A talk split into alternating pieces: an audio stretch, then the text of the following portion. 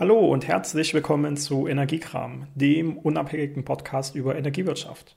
Mein Name ist Carsten Eckert und heute geht es um die sogenannte Marco 2020, die Marktkommunikation 2020.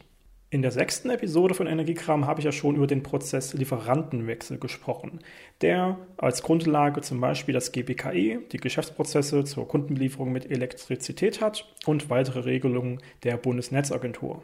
Jüngst kam dort eine intensive Erneuerung dazu, die sogenannte Marco 2020. Bevor wir dazu kommen, klären wir mal noch, wofür steht eigentlich der Begriff Marktkommunikation.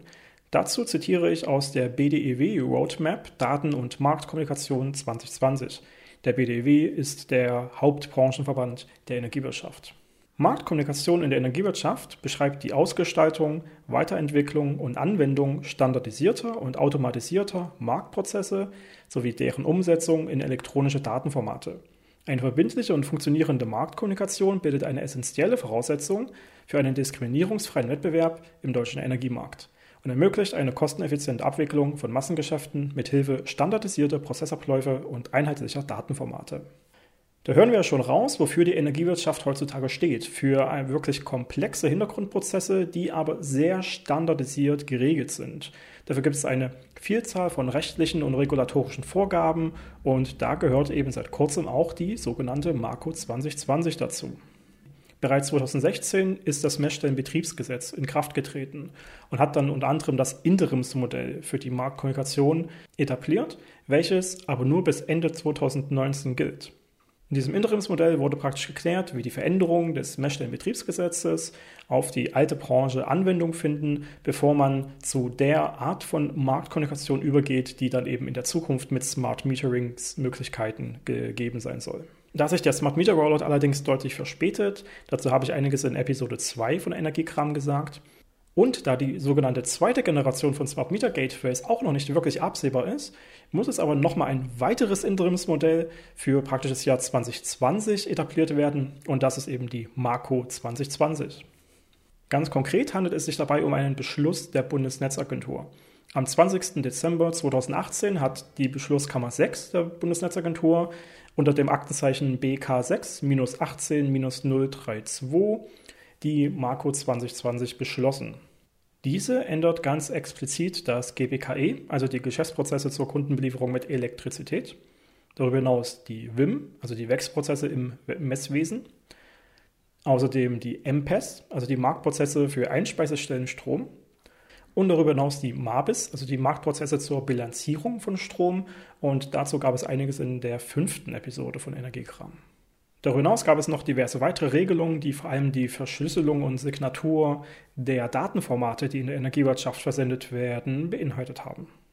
In der klassischen Marktkommunikation gab es eine kettenförmige Kommunikation, sodass anfangs der Messstellenbetreiber einen Zählerstand irgendwo abgelesen hat diesen dann kettenförmig an den Verteilnetzbetreiber weitergegeben hat, der dann weiter an den Lieferanten und der dann eben an den Kunden. Das war eine kettenförmige Kommunikation, bei der praktisch immer ein Marktpartner dafür verantwortlich ist, die Daten zu empfangen und weiterzuleiten. Im absoluten Zielmodell, welches dann ab 2021 gelten soll, ist allerdings keine kettenförmige, sondern eine sternförmige Kommunikation vorgeschrieben. Das heißt, dann gibt es praktisch in der Mitte das Smart Meter Gateway oder die Server und die stellen allen berechtigten Marktpartnern alle Daten jederzeit und gleichzeitig zur Verfügung.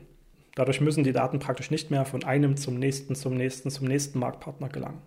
Eine wichtige technische Grundlage für diese Funktion ist allerdings die sogenannte zweite Generation der Smart Meter Gateways. Da diese noch nicht wirklich absehbar sind, regelt die Marco 2020 jetzt, dass diese sternförmige Kommunikation praktisch simuliert werden soll. Dafür sind die Messsteinbetreiber zuständig. Messsteinbetreiber ist im Regelfall ja sowieso der bisherige Verteilnetzbetreiber, der eben jetzt als grundzuständiger Messsteinbetreiber die Aufgabe übernimmt, über seine Software, über sein Backend eine sternförmige Kommunikation schlicht und einfach zu simulieren.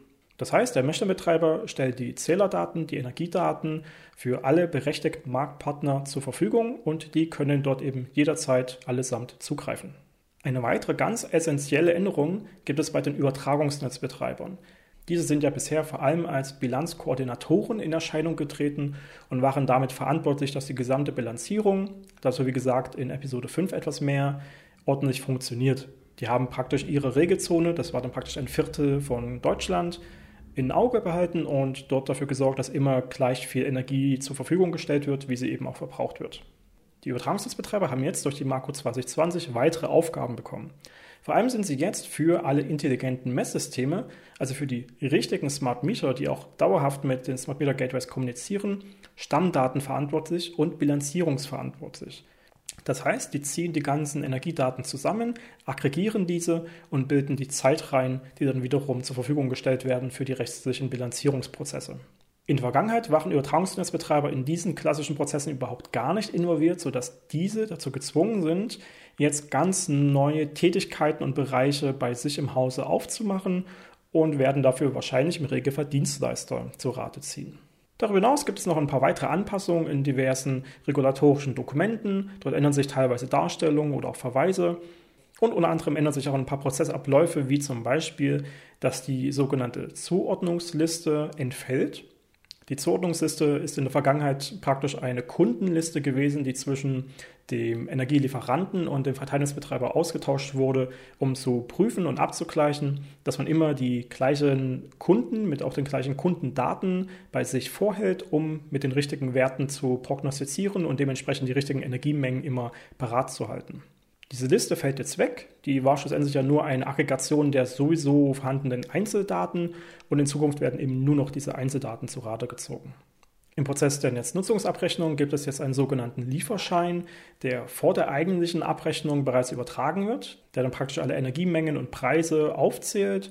Dieser wird dann geprüft und freigegeben.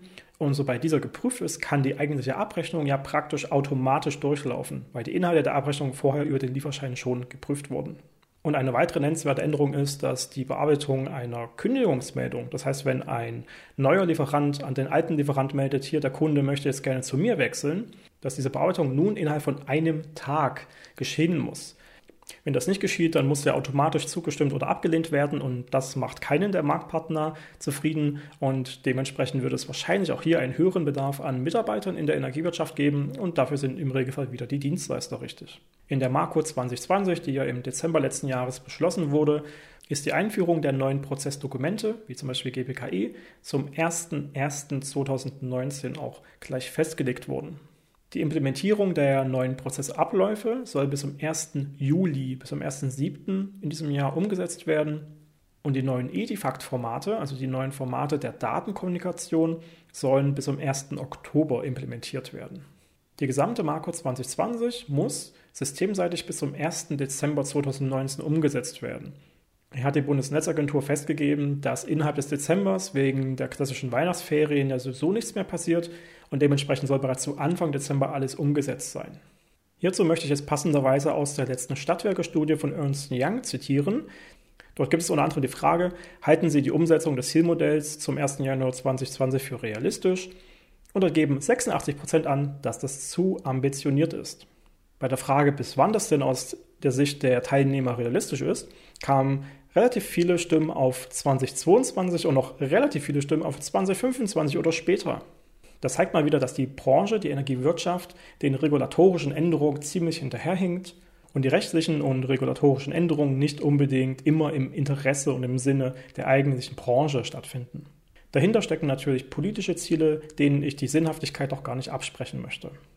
Die Teilnehmer dieser Stadtwerkestudie geben auch ganz klar an, dass dieses Zielmodell in der Marktkommunikation vor allem ein effizientes und intelligentes Stromnetz möglich machen werden und die Geschwindigkeit und Zuverlässigkeit in der Abwicklung der eigentlichen Marktprozesse erhöhen werden.